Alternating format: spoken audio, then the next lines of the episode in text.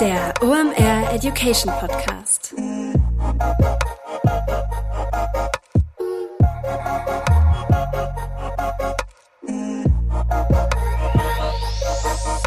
Es ist mal wieder Montag, Zeit für eine neue Folge OMR Education. Mein Name ist Rolf Herrmann, ich bin der Chefredakteur der OMR Reports. Heute großes internationales Flair im OMR Education Podcast, denn wir schalten gleich nach Shanghai zu Thomas Derksen alias Afu Thomas.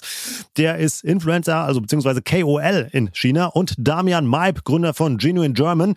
Der kennt sich richtig gut aus, wenn es um den chinesischen E-Commerce geht. Ich war wie ihr alle wahrscheinlich mal auf Temu und war komplett reizüberflutet, was da so alles passiert.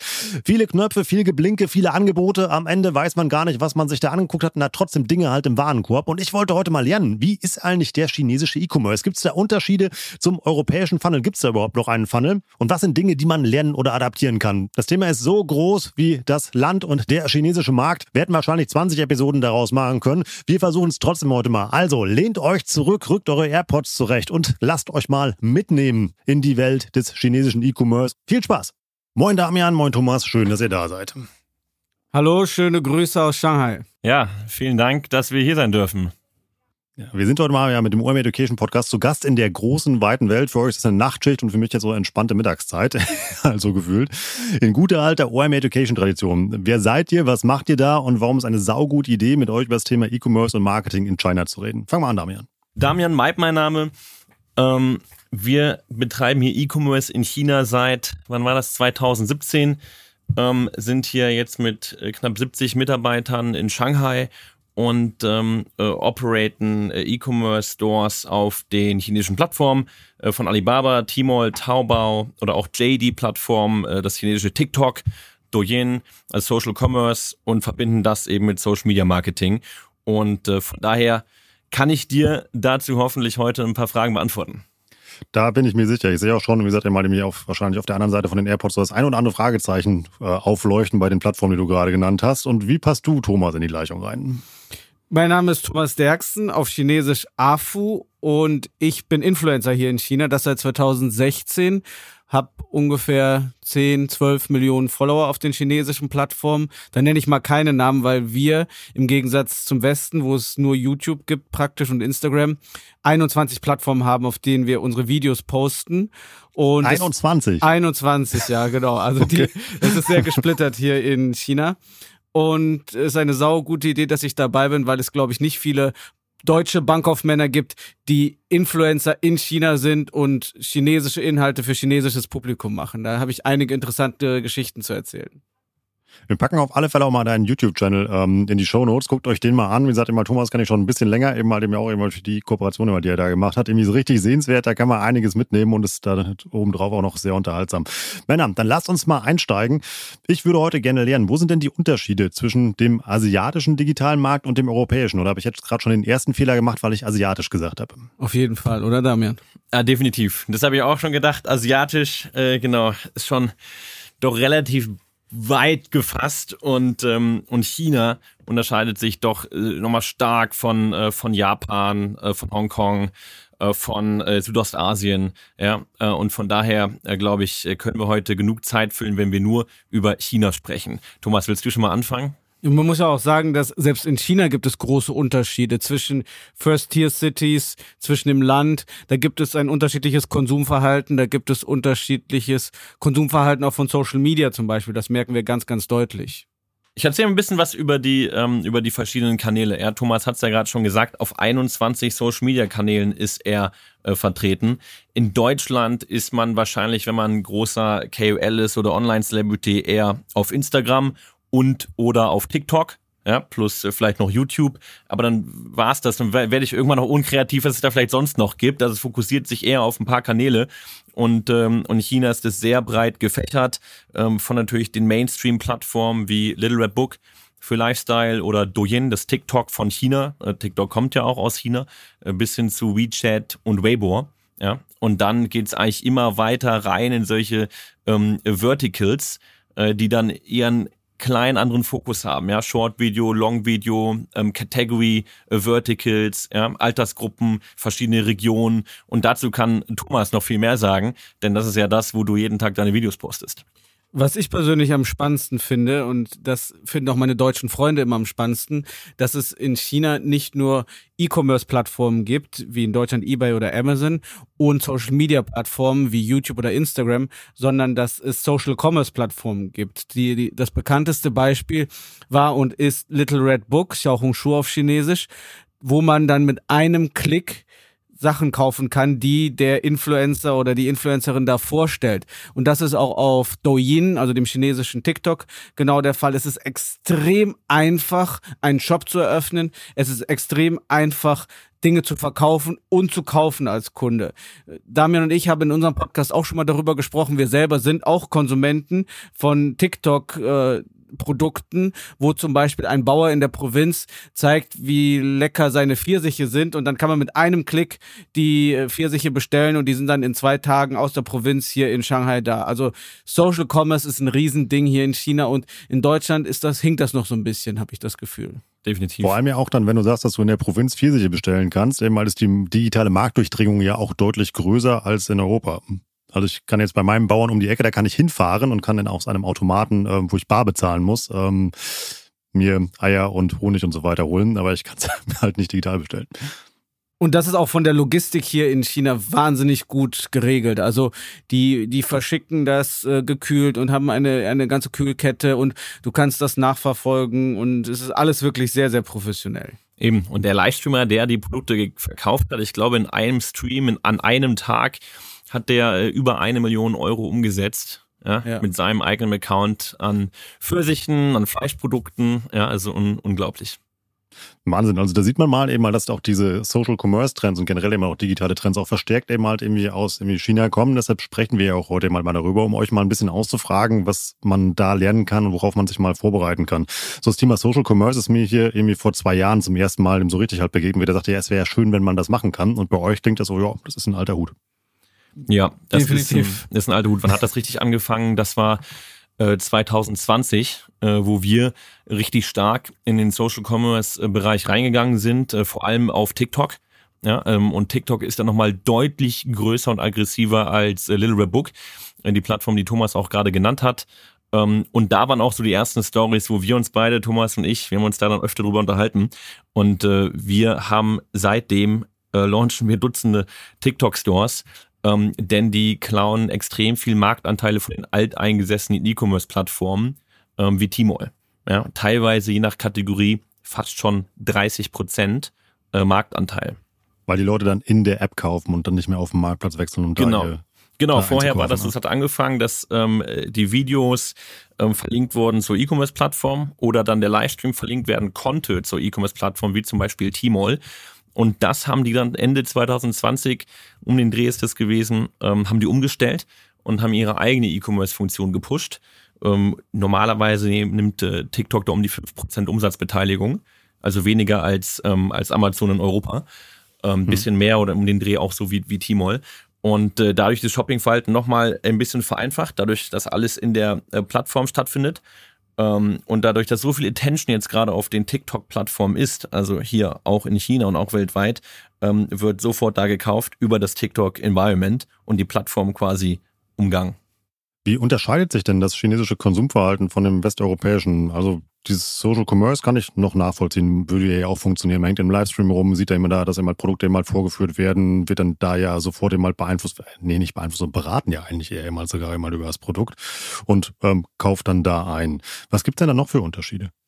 Grundsätzlich habe ich das Gefühl, dass die Chinesen viel lieber konsumieren als die Deutschen oder zumindest geben sie es zu.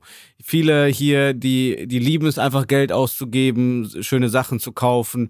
Das sieht man auch zum Beispiel, dass die Shopping Malls hier alle sieben Tage die Woche geöffnet haben, 365 Tage im Jahr und für viele Chinesen ist so ein Sonntag im Ikea was total Schönes. Also dann geht man da essen, dann kauft man noch ein paar Möbel und äh, okay. verbringt da den ganzen Tag mit der Familie oder in anderen Shoppinghäusern. Und äh, Konsum hat einen ganz anderen Stellenwert hier. Also es ist schon, schon sehr, sehr wichtig. Und grundsätzlich muss auch jeder, auch von deinen Kunden ist das wahrscheinlich der Fall, online vertreten sein. Also stationärer Handel ist auch wichtig, aber wir sehen auch hier in Shanghai zum Beispiel viele tote Shopping Malls. Also es gibt unglaublich viele Shopping Malls, aber die Leute gehen halt nur zu bestimmten, die denen gut gefallen, wo es dann auch noch zusätzlich gute Restaurants, Kinos und so weiter gibt. Aber jede Marke muss halt auch online vertreten sein und ich persönlich kaufe auch viel, viel lieber online ein als offline. Kann man so eine Gewichtung machen von irgendwie stationär zu, zu digital? Es ist äh, über den, ähm, also über den kompletten Retail-Bereich ähm, äh, gewinnt jetzt online äh, leicht. Also etwas über 50 Prozent äh, wird jetzt momentan online abgewickelt. Das ist aber ähm, weniger als ich dachte. Also ich hätte jetzt, ähm, also auch, das ist ein wesentlicher Unterschied. Also ich glaube, mal im Konsumverhalten, nämlich halt in Europa sieht er ja komplett anders aus. Also ja. da sind ja die Wechsel im Digitalbereich viel stärker. Ja. Ja, ja, genau. Also das ist, ähm, also wir sehen, der Markt wächst weiterhin. Ja, ähm, mhm. aber äh, was jetzt auch immer mehr kommt, sind solche Online-to-Offline-Konzepte, ja, ähm, von, äh, von echt digitalisierten äh, Shopping Malls oder du siehst es offline, du kaufst es online oder andersrum, du kaufst es online und holst es dann sogar offline ab. Ja, ähm, da versuchen die, äh, die Mallbetreiber gerade erfinderisch zu sein. Alibaba hat auch in ein paar Shopping Malls investiert. Äh, JD ähm, äh, investiert auch in kleine so offline äh, Mom-and-Pop-Shops, dass die digitalisiert werden. Ähm, mhm. Aber momentan online überwiegt leicht offline, wächst natürlich äh, schneller. Warum ist das so? Weil man dann doch noch dieses physische Erleben schätzt, also Produkte anfassen zu können, sie sehen zu können, vielleicht auch beraten zu werden? Äh, ja, kann ich mir vorstellen. Ich denke, es kommt auch wirklich auf die Industrie drauf an. Ja, wir im Lebensmittelbereich oder im Fashion-Bereich, im Kosmetikbereich, im Home Appliance-Bereich. Ich glaube, da gibt es dann äh, dann doch nochmal äh, große Unterschiede in den in den Verticals äh, quasi hinweg. Ähm, wenn wir uns den Kosmetikbereich angucken, da ist deutlich mehr bereits online, sowohl im Skincare als auch im Color-Kosmetik-Bereich und, äh, und andere Bereiche wie vielleicht Daily Necessities, ähm, die kriegt man da doch vielleicht mal um die Ecke, weil wir haben hier so viele Großstädte in Shanghai, ähm, so hm. viele Convenience Stores, es ist ja unheimlich ähm, bequem, äh, einfach kurz runterzugehen oder man läuft ohnehin an einem Shop vorbei und nimmt sich das, was man gerade braucht, mit. Ähm, das erleben Thomas und ich ja jeden Tag, von daher aber wenn es um informiertere Kaufentscheidungen geht, äh, dann kauft man in der Regel online. Denn die Vielfalt ist einfach äh, großartig. Bevor wir jetzt irgendwie genau mal in den Funnel reingehen, lass uns mal ein bisschen über Aktivierungsstrategien sprechen, Thomas. Wie sieht denn dein Leben als Influencer oder KOL in China aus? Gibt es da Unterschiede ähm, im Bereich zur deutschen Kooperation? Also funktioniert das immer genauso? Du kriegst ein Produkt zugeschickt, hältst das in die Kamera und dann läuft das? Oder ist es, musst du dir da was ganz anderes ausdenken? Also ich persönlich habe mir eine andere Identität gegeben als einfach nur Influencer. Einmal bin ich Videoproduzent und andererseits sehe ich mich so als Storyteller. Ich mache also keine Kooperationen, wo ich nur Produkte in die Kamera halte und dann Sales aktiviere und einen Code gebe. Also ich mache auch keine Instagram Stories und so weiter. Ich mache einfach nur Videos und ähm, viele Leute sind auch oft verwirrt, weil die nicht mein tägliches Leben sehen, sondern nur Ausschnitte aus, äh, aus irgendwelchen Reisen. Und ähm, dann schneiden wir die und posten die. Und genauso mache ich das auch mit Kooperationen. Ich mache keine Sales in dem Sinne mit Rabattcodes, sondern ich möchte eine Geschichte erzählen. Von daher Storyteller. Also wir hatten zum Beispiel in der, im letzten Monat ein sehr erfolgreiches Video gemacht mit Vivo, der chinesischen Handymarke, und mit Zeiss, dem deutschen äh, Linsenhersteller und äh, also hm. ist eine sehr bekannte Marke, sowohl in Deutschland als auch in China. Da bin ich nach äh, Baden-Württemberg gereist und habe da dann vor Ort gefilmt, zum Beispiel, wie diese Kooperation zwischen Vivo und Zeiss zustande gekommen ist, wie die Produkte dort entwickelt werden, was die Besonderheiten sind und wie die produziert werden. Und das war eine super Kooperation, weil man da hat die verschiedenen Kulturen zwischen Deutschland und China. Es ging um Technik, es ging um äh, verschiedene andere Dinge. Und wenn das dann gut läuft, dann ist das natürlich eher was fürs Branding, was ich mache. Aber wenn es gut läuft, dann kommen natürlich auch Sales dazu. Aber das garantiere ich nicht und das möchte ich auch nicht, weil es mir eher darum geht, die Markenbekanntschaft zu stärken. Und das kann ich als Deutscher, der auf Chinesisch für Chinesen Inhalte macht, sehr authentisch machen. Aber es gibt da ja auch das Gegenmodell. Das kenne ich zum Beispiel eben halt aus TikTok, eben halt, wo man gibt ja irgendwie diese sagen, wo eine Brücke, wo dann eben halt ja verschiedene Influencer halt irgendwie nachts draufstellen, weil das WLAN eben halt da besser ist und das Licht. Und da dann einfach ja Verkaufsfernsehen, nenne ich es jetzt einfach mal machen. Also so ein bisschen Art ja QVC auf Speed. Ähm, und ähm, da dann eben halt irgendwie eigentlich ähm, ja Hard Sales machen und aber sich das trotzdem tausende Menschen angucken. Ja, das gibt es in China tatsächlich und das gucken die Leute auch gerne. Und das ist aber für diejenigen, die das machen, extrem anstrengend. Wie du sagst, QVC, wenn man die Moderatoren sich anguckt, das ist ein echter Knochenjob. Und das ist hm. in China auch genauso. Man sieht aber auch nur die Leute, die wirklich Traffic haben und die auch ähm, Sachen verkaufen. Aber da gibt es Tausende und wenn nicht gar Hunderttausende, die monatelang oder jahrelang diese Livestreams machen und auch verkaufen, aber wenig Dinge halt äh, verkauft bekommen. Also das ist schon wirklich ein Knochenjob und deswegen habe ich mich auch dagegen entschieden, so etwas zu machen. Aber wenn es gut klappt, kann man sehr, sehr viel Geld damit verdienen. Ja, genau. Das hat mit, es hat mit gutem Content und gutem Inhalt äh, erstmal viel weniger zu tun als, als das, was, hm. äh, was Thomas macht. Ja. Äh, bei Thomas geht es um das Erzählen einer Geschichte, um äh, das Stärken der Markenbekanntheit in China. Und bei den äh, Livestreamern, die du auf der Brücke siehst oder irgendwo oder auch im Livestream-Studio, die dann ähm, auf TikTok oder auf Red oder auf Taobao äh, Livestream, da geht's wirklich nur hardcore um Sales. Die haben dann ihre ähm, 60 Produkte, die sie da innerhalb von ein paar Stunden quasi immer wieder durch den Livestream promoten, immer wieder das gleiche erzählen mit immer weiteren ähm, äh, Discounts und quasi Aktivierungsmaßnahmen. Ähm, und da spielt das Brand Image äh, gar keine Rolle. Da werden dann eher Marken verkauft, die man vielleicht schon kennt, weil man weiß, jetzt kann man sie für einen äh, sehr günstigen Preis kaufen und der äh, Livestreamer bekommt dafür eine, äh, eine Umsatzbeteiligung.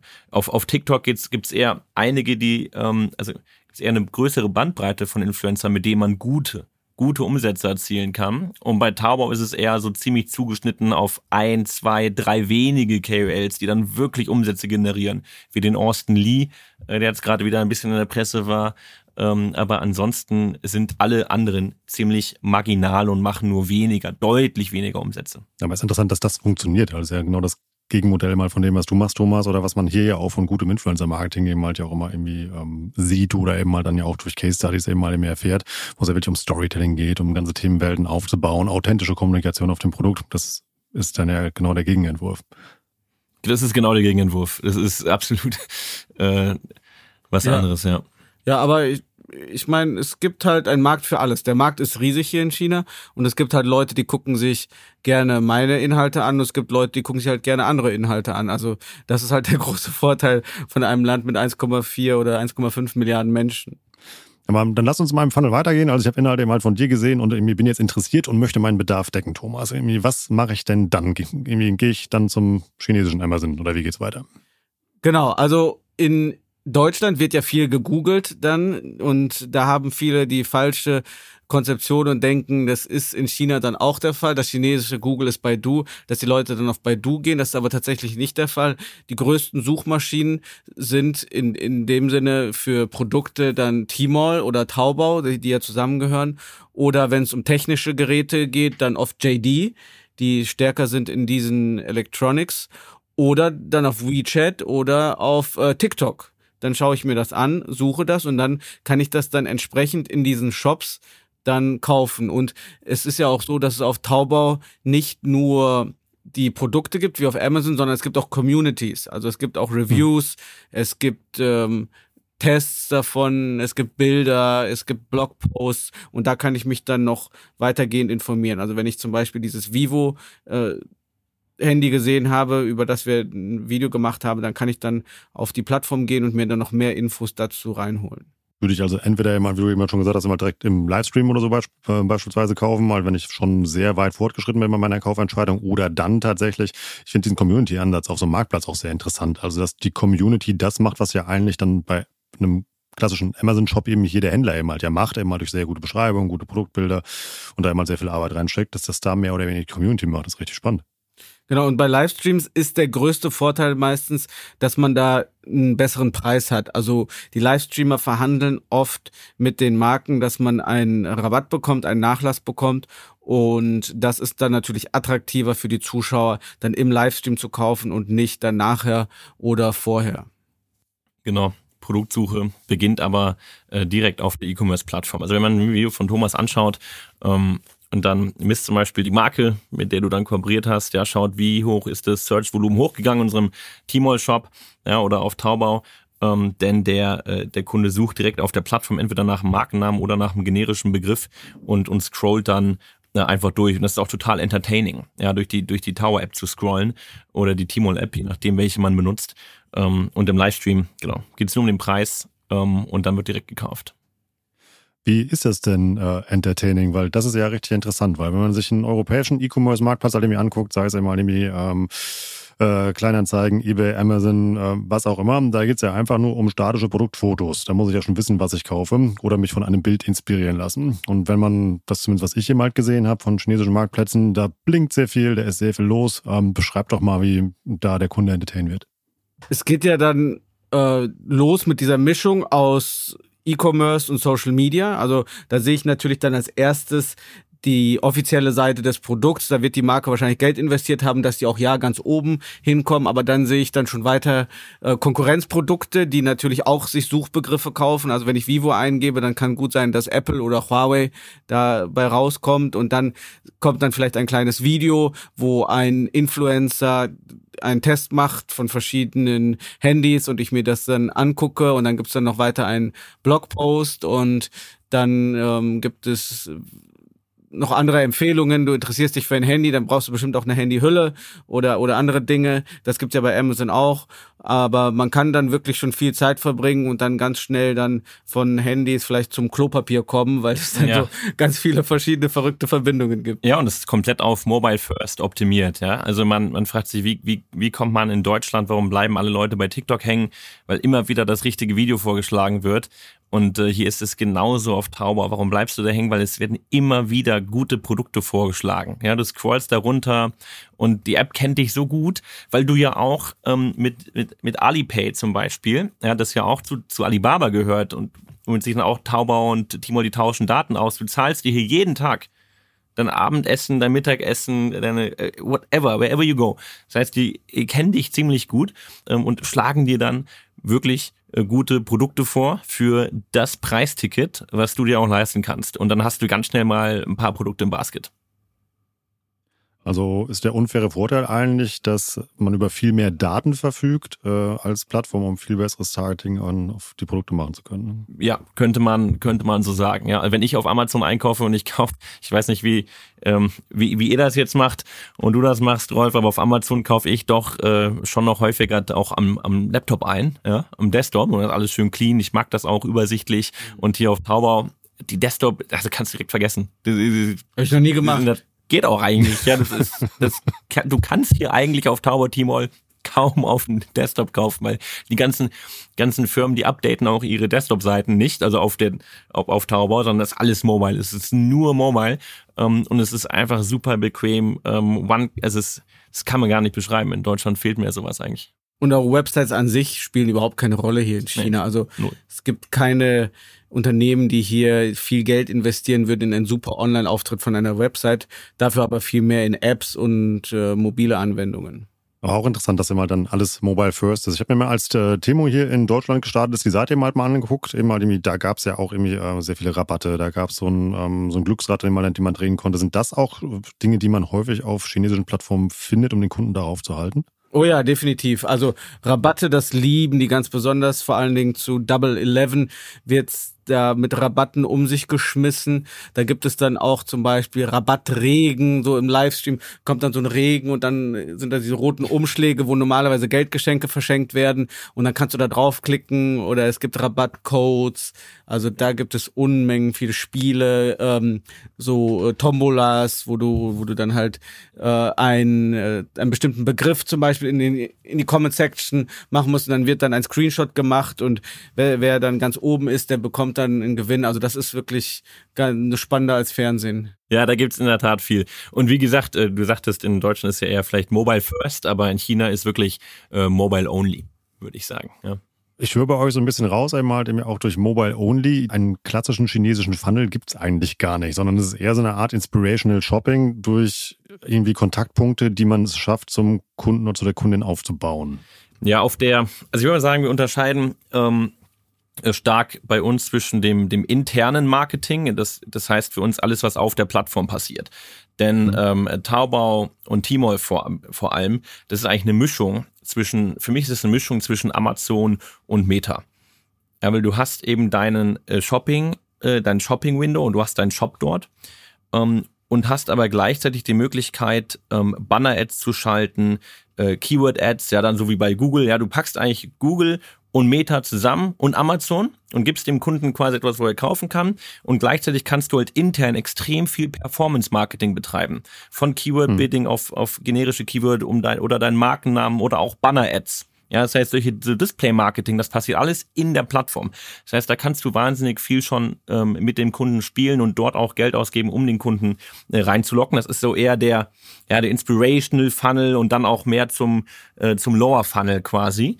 Und der, äh, der obere Funnel, ja, der spielt sich dann eher ab im externen Marketingbereich. Extern heißt für uns dann alles, was außerhalb der Plattform ähm, anfängt, also outside of the Plattform Ecosystem. Und da sind wir wieder viel mehr bei, bei Thomas Kanälen. Ja, bei WeChat, bei Little Red Book, ähm, bei Billy ja, also diese YouTubes dieser Welt, äh, wo die Leute äh, vielleicht das erste Mal oder die ersten paar Male mit der Marke in Kontakt kommen um, ähm, und dann steigt die Markenbekanntheit und dann wird erst vielleicht auf Tauber mehr gesucht und dadurch wird die ganze Marke bekannter. Also wir haben auch schon so Upper Funnel und der spielt aber vor allem auf diesen Social Media Plattformen und der Lower Funnel, den frühstücken wir komplett auf den Plattformen ab.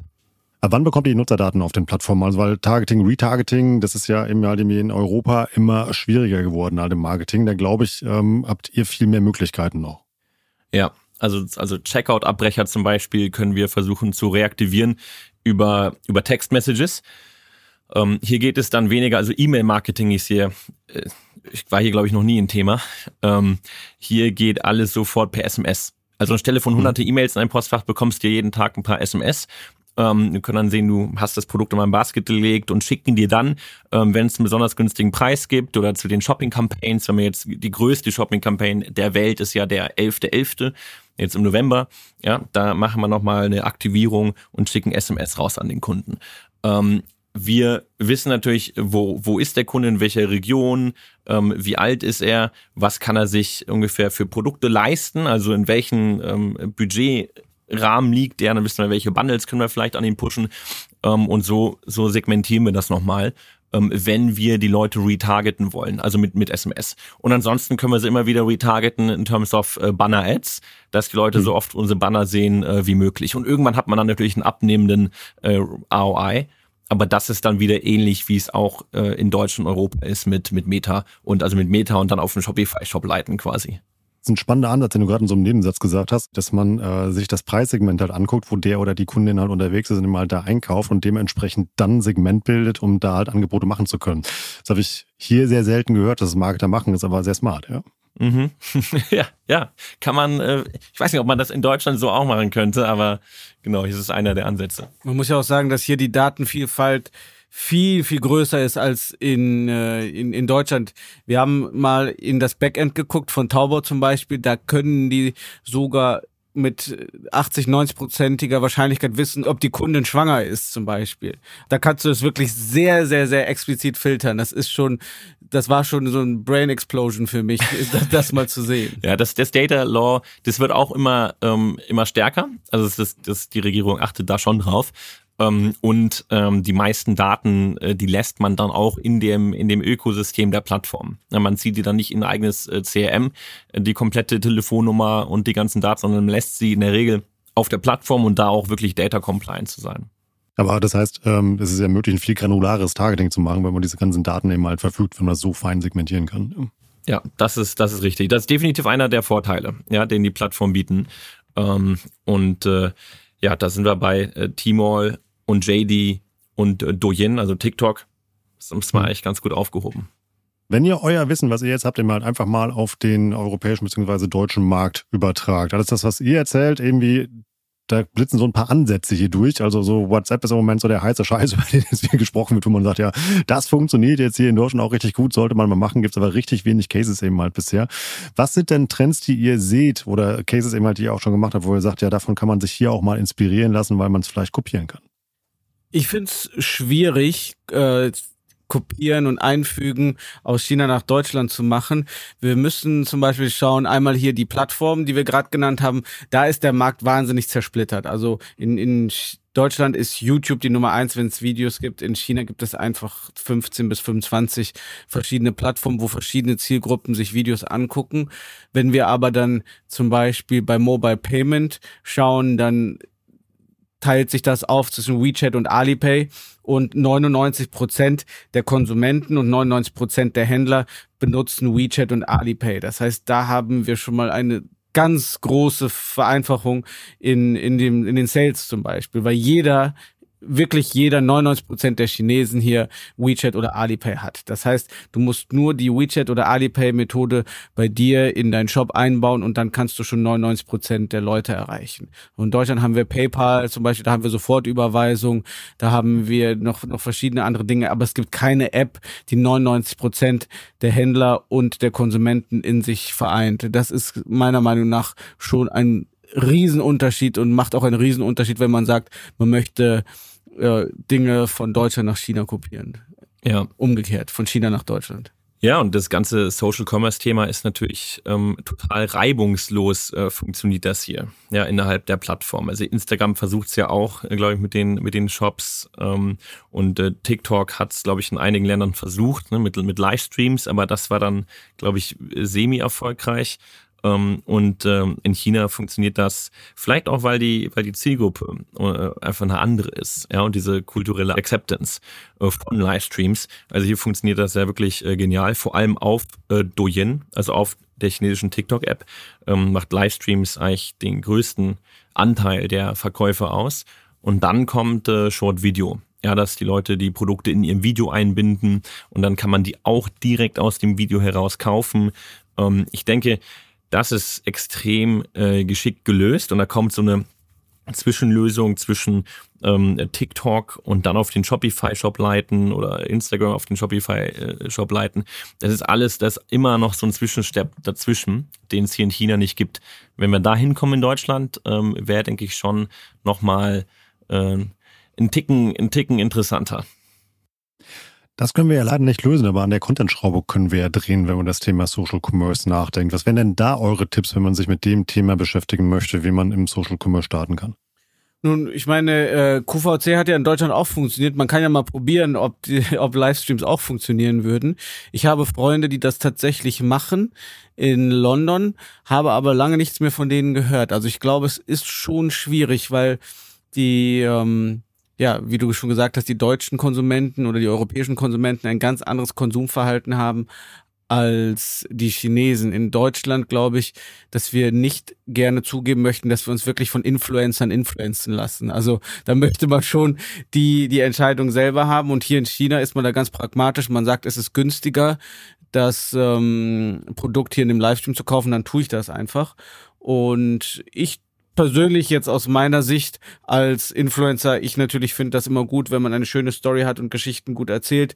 Wir haben auch einige erfolgreiche Beispiele gehabt, wie du im Vorgespräch schon bereits erzählt hast. Wir haben mal mit Ergobag zusammengearbeitet hier in China und das war sowohl von den Verkaufszahlen als auch von der Geschichte war das eine super Kooperation für alle Seiten. Ja, und immer contentmäßig würde ich mich wahrscheinlich ähm, äh, fokussieren, ja, so auf, auf ein Thema, sodass du sagst hier, äh, Rolf ist bekannt für äh, Produktverkauf XYZ, ja, und mhm. äh, dich gibt es jede Woche am Donnerstagabend um 21 Uhr. Ja, da gehst du live. Und du versprichst deinen Followern, ähm, dass du wieder deine geniale Auswahl an Produkten hast und die auch zum unschlagbaren Preis weil du ja davor mit den Marken verhandelst, dass es die bei dir besonders günstig gibt. Ja, und, und das ist dann wirklich dein USP. Das spricht sich rum, da bekommst du dann jede Woche mehr Traffic äh, und mehr Follower. Die wissen, bei dir können sie genau die Produkte für einen super Preis bekommen und das dann regelmäßig machen. Ähm, und äh, wenn du nicht im Livestream bist, dass du dann regelmäßig, ja, täglich auf TikTok zum Beispiel äh, Videos hochlädst, ja, einfach Content, um so ein bisschen schon so ein bisschen eine Preheat zu erzeugen. Und ein, zwei Tage vor dem Livestream machst du nochmal so ein Preheat-Video ja, oder schon mal so ein Preheat-Livestream, ohne dass du aber Produkte verkaufst. Ja? Also du, du heizt die Audience quasi schon mal an. Ja? Und wenn du dann online bist, dann nochmal mit ein bisschen Performance-Marketing nachhelfen, um nochmal die größere Reichweite zu bekommen. Und dann muss sich der Algorithmus daran äh, gewöhnen, dass du gut performst und dann streut es, dann streut es dich aus. Ja, das wäre sozusagen mal so, wie ich es machen würde. Ich merke auch schon so, so zum Teil, wie gesagt, immer die, die Erkenntnis wirkt für euch relativ banal. Ich lerne aber tatsächlich mal gerade eine ganze Menge. Also alleine schon wie zum Beispiel, dass man sagt, man hat im Livestream halt irgendwie ein Special Offer, eben halt, den es eben halt nur da gibt, eben halt als Creator. Das heißt eben mal, dass man nicht nur eben halt irgendwie mehr oder weniger ähm, der Weitergebende ist, sondern mehr oder weniger eben halt ja irgendwie der, ähm, ja, der Businessman und die Businesswoman, die mal sagt, hey, guck mal, ich mache einen coolen Deal mal für meine Follower und setze mich mal dafür ein, das ist ja schon ein riesiger Vertrauensfaktor, einfach ein riesen Mehrwert für den Livestream. Ja, und man sagt ja auch immer, dass das Wichtigste am Livestreamer ist nicht äh, der Livestreamer an sich, sondern sein Procurement-Team, also das Team, das die Sachen einkauft und das die ähm, Verhandlungen macht mit mit den Marken. Das sind diejenigen, die die Preise verhandeln, die gute Konditionen raushandeln, denn man liebt dich als Influencer vielleicht sehr als Fan, aber wenn man kein Geld hat und wenn ich dann jetzt Geld sparen kann, wenn ich das zum Beispiel direkt auf Taubau kaufen könnte, dann ist die Liebe auch ganz schnell vorbei.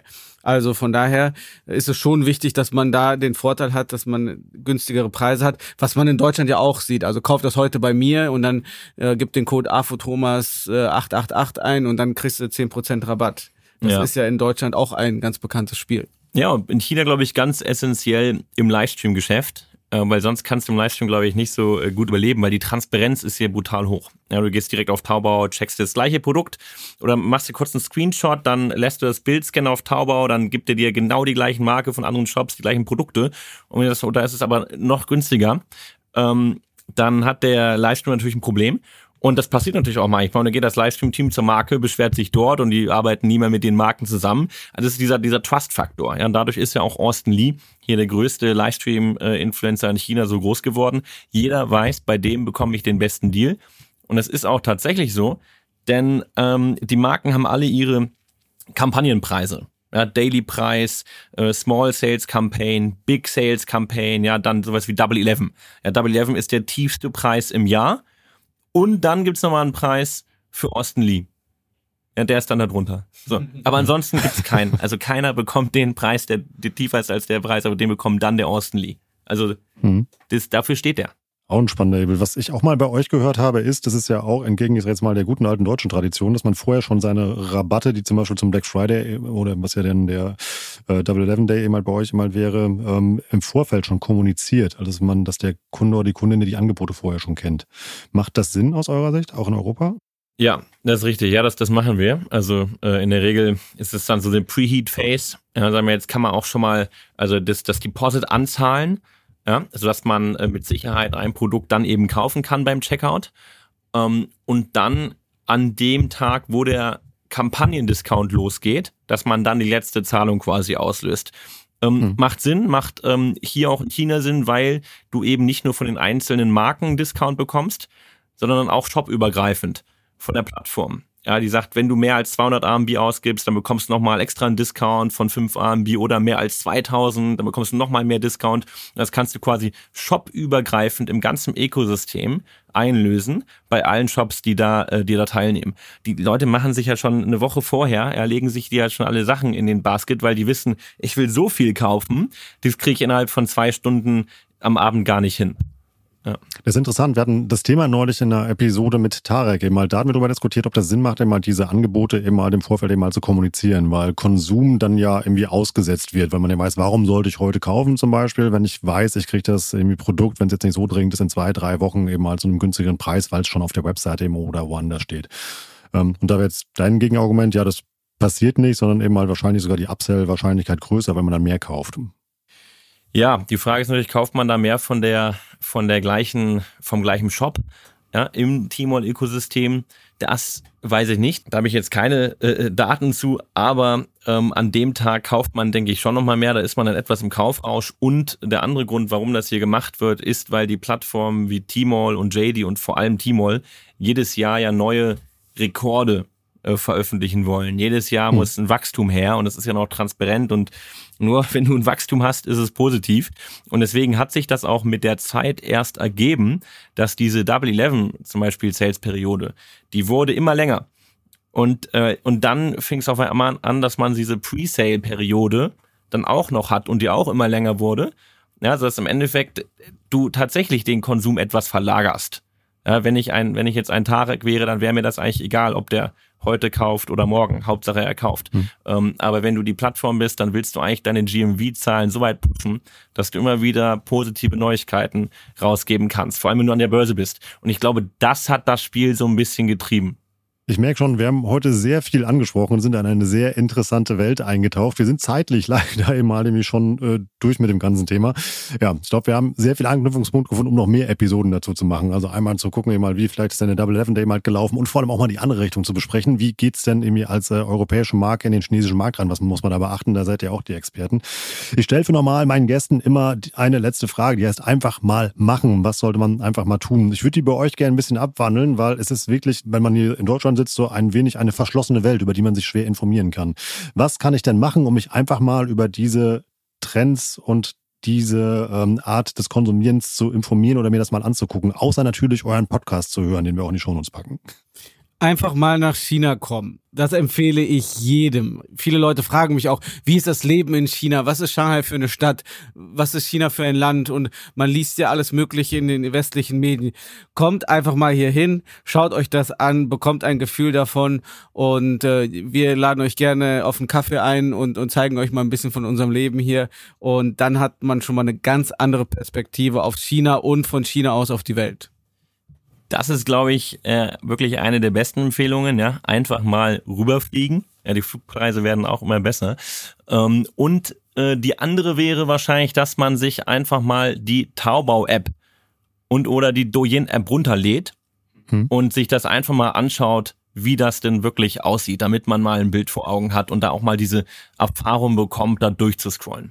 Das werde ich auf alle Fälle gleich machen. Thomas Damian, ich danke euch für eure Zeit und sehr viele Schlaglichter in eine, ja, noch gefühlt sehr, äh, sehr weit entfernte Welt, aber vielleicht ändern wir das ja immer mal durch einen Besucher, die Tipps, die jemand gerade gesagt hat. Dankeschön. Rolf, danke dir. Vielen Dank, Rolf, und du bist herzlich willkommen. Jederzeit in Shanghai. Danke, ciao. Ciao.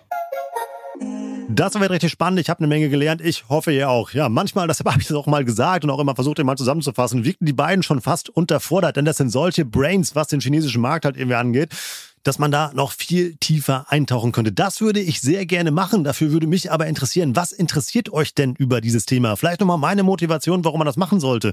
Digitale Trends im E-Commerce und auch in anderen Bereichen kommen immer stärker aus China. TikTok ist da das beste Beispiel und ihr habt gemerkt, was diese neue Plattform mit eurem Marketerleben gemacht hat. Deshalb macht es Sinn, regelmäßig mal auf den chinesischen digitalen Markt zu gucken, um zu wissen, was sind da für Trends unterwegs, die vielleicht auch nach Deutschland schwappen könnten, sei es im E-Commerce oder halt in einem anderen Bereich. Schreibt mir dafür sehr gerne eine DM, beispielsweise auf LinkedIn und sagt mir, was euch bei dem Thema interessieren würde. Oder am besten macht ihr noch einen Poster mit fertig. Sagt, hey, guck mal, super Einstiegspunkt, aber bei der nächsten Episode würde ich mir noch dies und das und jenes wünschen. Ich hätte Bock auf mehr Content zu dem Thema. Ich bin mal gespannt, ob ihr auch Lust dazu habt.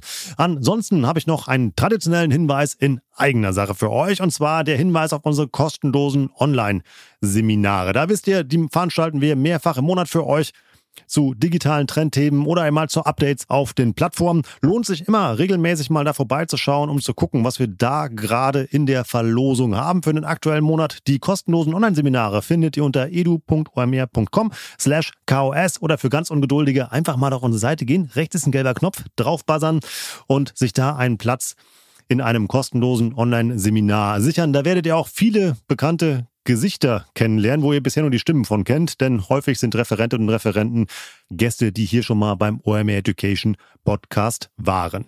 Ich freue mich auf eure Posts, Feedback und Anregungen zu dem Thema auf der Episode. Mein Spickzettel, den ich hier vollgeschrieben habe, der ist sehr, sehr lang geworden. Ich bin Rolf, das war OMR Education für heute. Tschüss aus Hamburg. Ciao, ciao.